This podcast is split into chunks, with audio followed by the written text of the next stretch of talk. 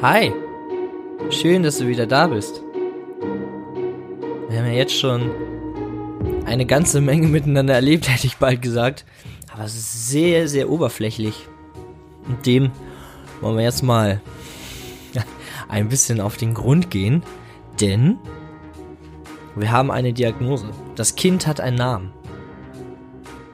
Endlich. Das wurde auch mal Zeit. In die ganze Zeit habe ich überlegt, nachgedacht, was könnte es sein? Wie und was und wo und warum überhaupt und wieso, weshalb, keine Ahnung. Tja, und dann kam es endlich. Starke Depression. Was soll ich damit jetzt anfangen? Was heißt das überhaupt?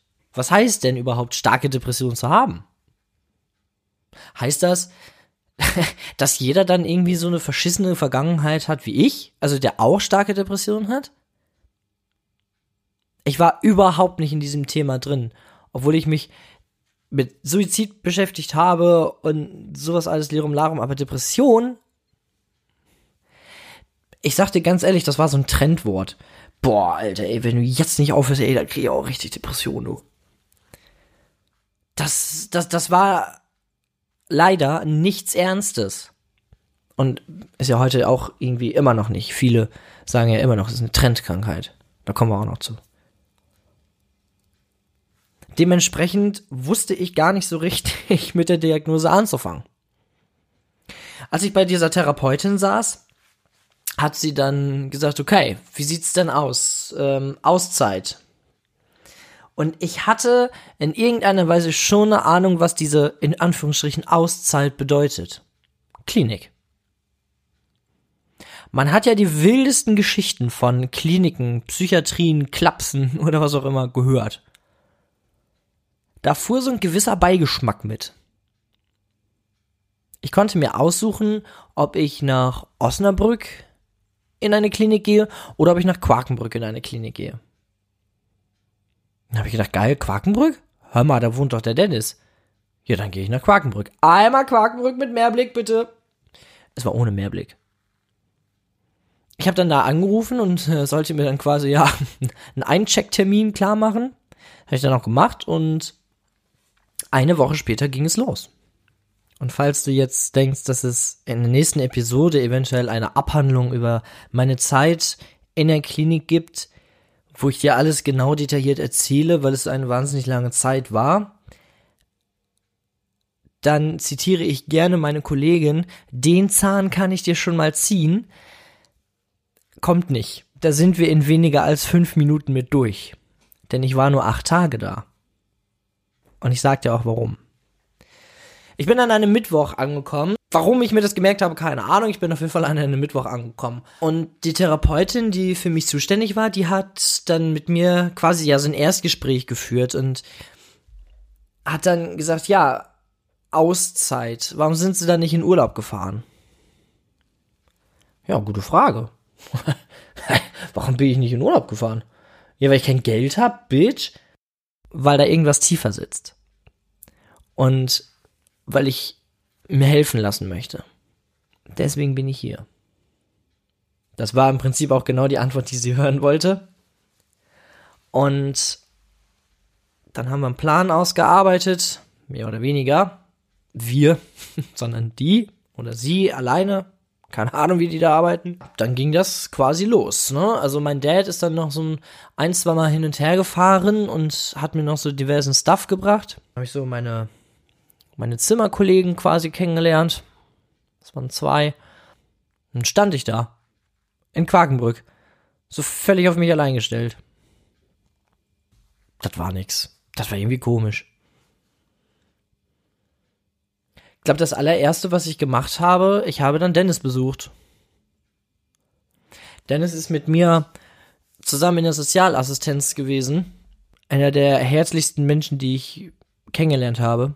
Ich weiß noch, dass seine Eltern ganz erstaunt waren, so, ach du, was machst du denn hier? Ich sag, ja, ich bin hier hinten in der Klinik. Ja, ja, genau. Hm? Ja, doch, kein Scherz. In der Klinik ist es so gewesen, ich weiß nicht, ob das heute immer noch so ist, dass man am ersten Wochenende nicht nach Hause darf. Und das war ja auch völlig okay, denn irgendwie wollte ich auch nicht nach Hause. Auf der anderen Seite habe ich mich aber auch total gefreut, wenn mein Dad da war. Mit seiner Freundin zu der Zeit. Habe ich mich schon drüber gefreut. Weiß ich nicht, war irgendwie alles nichts Halbes und nichts Ganzes. Auf der einen Seite hat mich das zu Hause total gestört, auf der anderen Seite habe ich mir dann zu Hause dorthin bestellt. Also alles war alle nix. Die Tage zogen so hin. Ich habe nicht wahnsinnig viel dort gemacht. Ich weiß, dass ich einmal einen Großeinkauf mitgemacht habe von der Station aus und sonst bei Spieleabenden dann auch dabei war.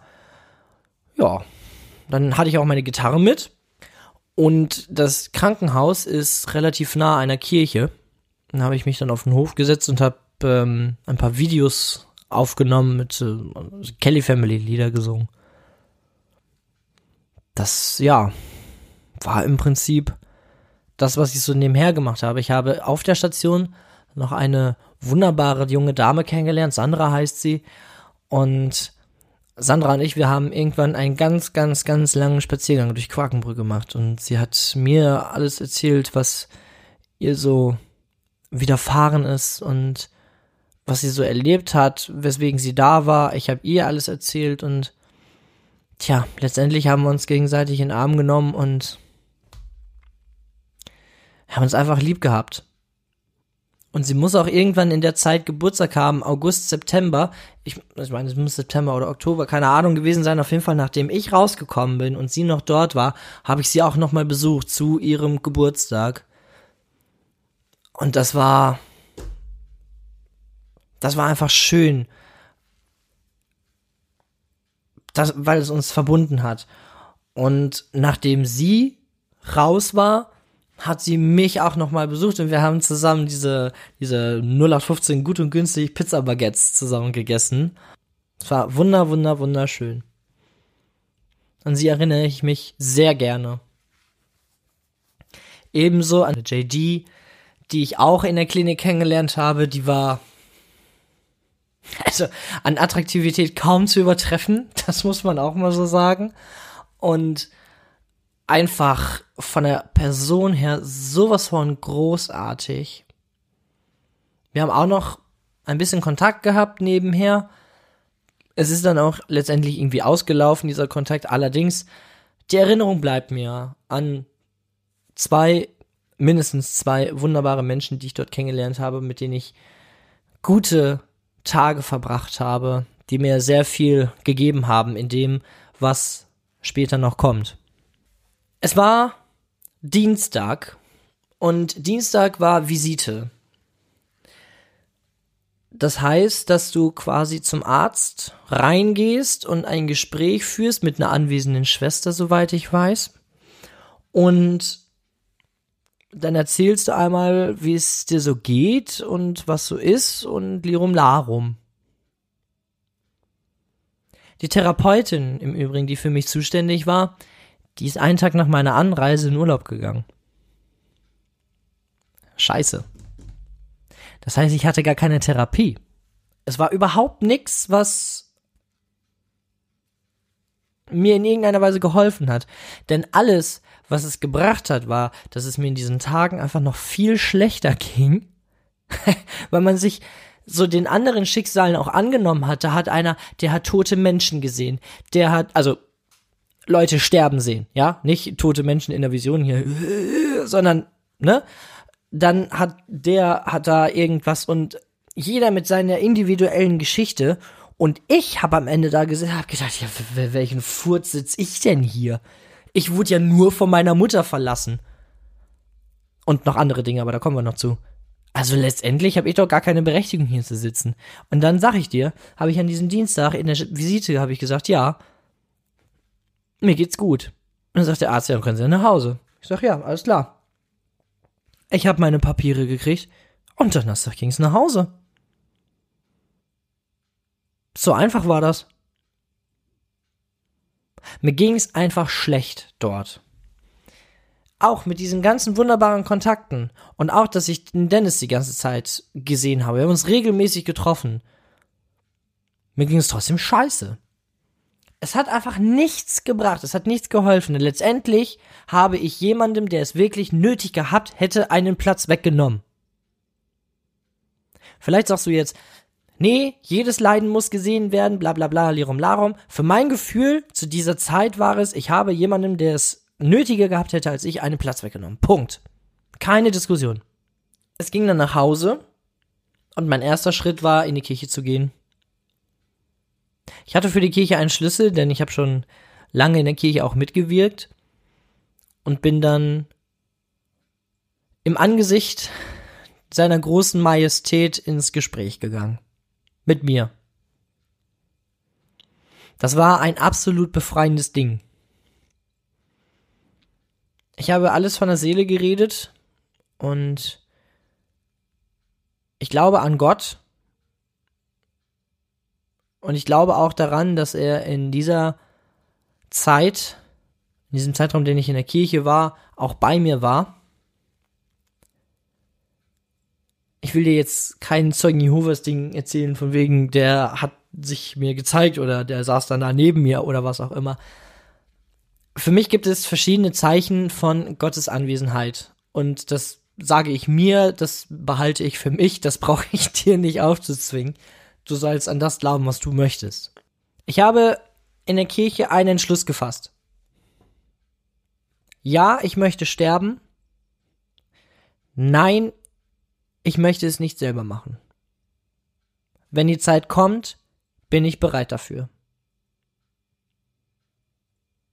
Das klingt jetzt erstmal nach einem abgefahrenen Plan weil man ja auch nie weiß, wann es vorbei ist.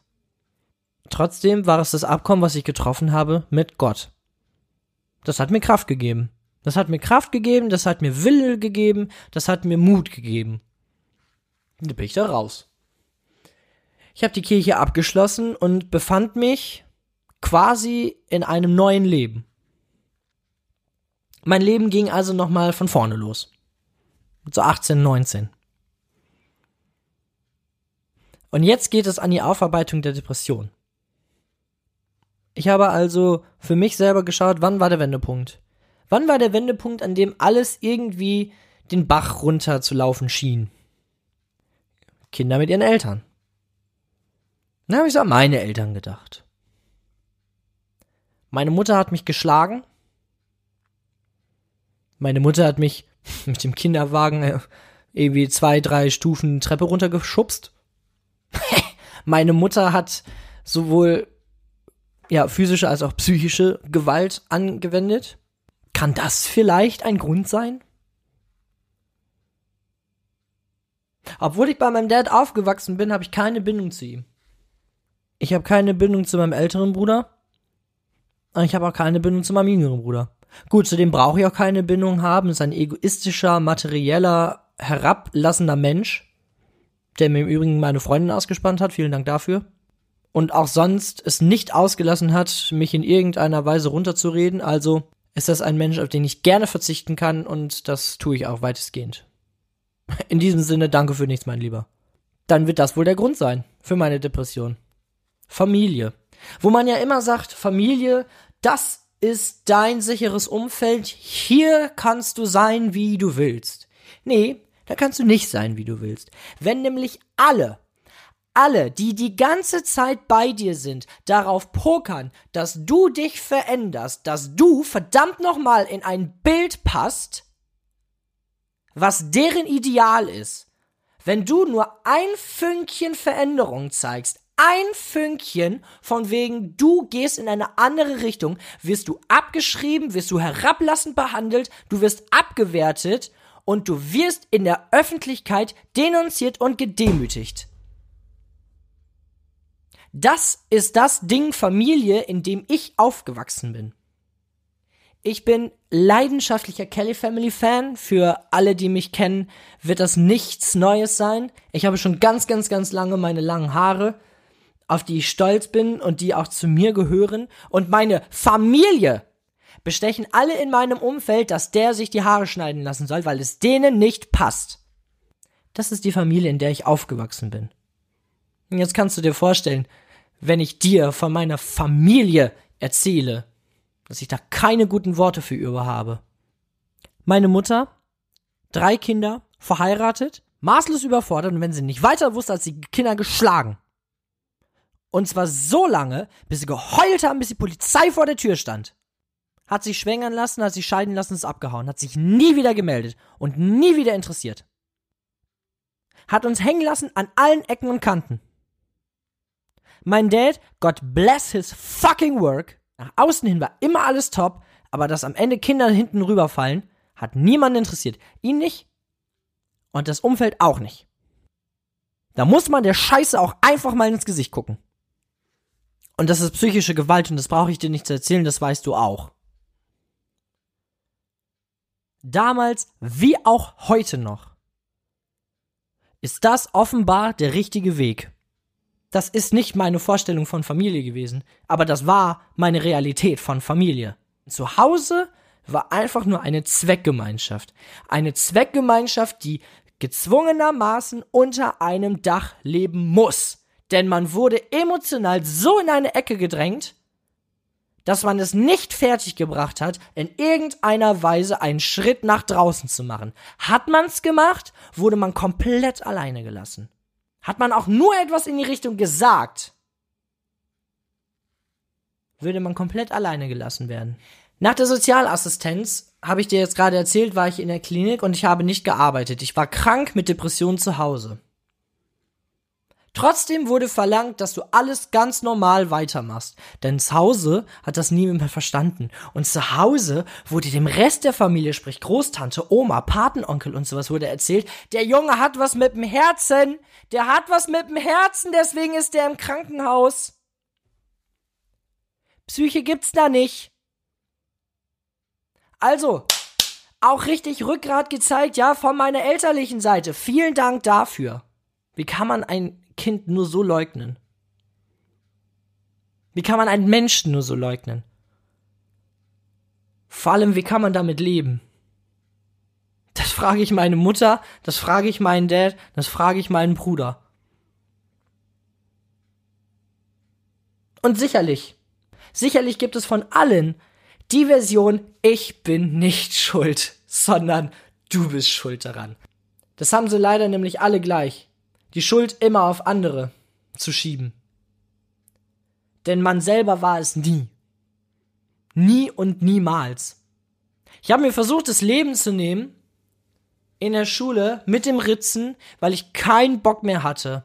Weil ich keinen Bock mehr hatte auf diese Scheiße zu Hause, auf diesen psychischen Terror, dann damit leben zu müssen, dass ich ohne Mama aufwachsen muss nur weil die es nicht geschissen kriegen und vor allem, weil man uns niemals die Wahrheit sagt, dann auch noch dieses unglückliche Verliebtsein, das hat mich einfach fertig gemacht. Und ich hab dir gesagt, dass als ich da in diesem äh, Badezimmer in dieser Klokabine gestanden habe, ich hätte nur noch einmal gemusst, aber ich habe es nicht gemacht, weil mir diese Kelly Family Zeile durch den Kopf geschossen ist, ne? Die Kelly Family hat mir an diesem Tag einfach das Leben gerettet. Ob das nun jetzt positiv ist oder negativ, das sei erstmal dahingestellt, aber die haben mir das Leben gerettet. Nicht mein Vater, nicht meine Mutter, nicht mein Bruder, nicht irgendwelche Freunde. Ich hatte nämlich keine Freunde. Es wollte ja keiner etwas mit mir zu tun haben. Das haben die ja alle schön vergrault. Man hat ja schön darauf geachtet, dass der Junge alleine bleibt. For fuck's sake! Und dann gab es auch noch einen zweiten. Einen zweiten was? Einen zweiten Suizidversuch. Ich hatte nämlich sowas von die Schnauze voll. Ich habe einen Abschiedsbrief geschrieben. Ich habe genau studiert, wann mein Dad zu welcher Zeit arbeiten geht, welchen Schichtplan und sowas alles. Ich habe dafür gesorgt, dass meine Brüder in der Schule sind. Ich war den Tag zu Hause. Ich habe nämlich gelesen, dass Tod durch Verbrennung, also an Verbrühung, auch nicht unüblich ist. Ich hätte nie gedacht, dass das in irgendeiner Weise Geht, aber man konnte das sogar in der Dusche machen. Gut. Ich also meinen Abschiedsbrief geschrieben, mich ausgezogen und mich in die Dusche gestellt. Auf heißeste Stufe gedreht, angemacht, gewartet, bis es schon richtig gedampft hat und drunter gestellt. Nichts. Nichts ist passiert. Das war so eine Enttäuschung. Alles, was es gebracht hat, waren ein paar rote Stellen, aber es hat weder gebrannt, noch hat es in irgendeiner Weise meinen Kreislauf beeinträchtigt. Es hat nichts gebracht. Ich bin also, nachdem das Wasser dann ja auch immer kühler wurde, also irgendwann ist das warme Wasser ja auch mehr oder weniger verbraucht. Ich habe ganz schön lange da drunter gestanden. Als das Wasser dann kühler wurde, ich habe das Wasser ausgemacht, bin raus, habe den Abschiedsbrief genommen, habe ihn irgendwo verwahrt. Ich habe keine Ahnung, wo der abgeblieben ist. Vermutlich im Müll. Da war nix. Es ist so eine Enttäuschung. Heute habe ich noch gegoogelt, habe ich irgendwas falsch gemacht? Nein, es wäre alles richtig gewesen. Es hat einfach nicht funktioniert. Mein Körper wollte das gar nicht annehmen. Scheiße. Jetzt bin ich hier wieder gefangen. Das war absoluter Abfuck. Das war nix. Es war einfach nix. Außer Wasserverschwendung. Was habe ich mich darüber geärgert?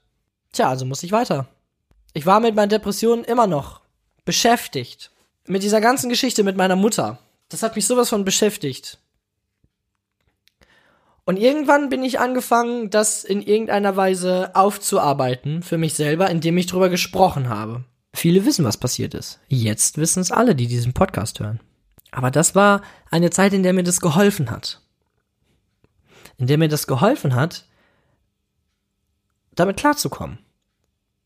Ich werde das niemals verzeihen. Keinem. Ich werde es auch nicht verstehen.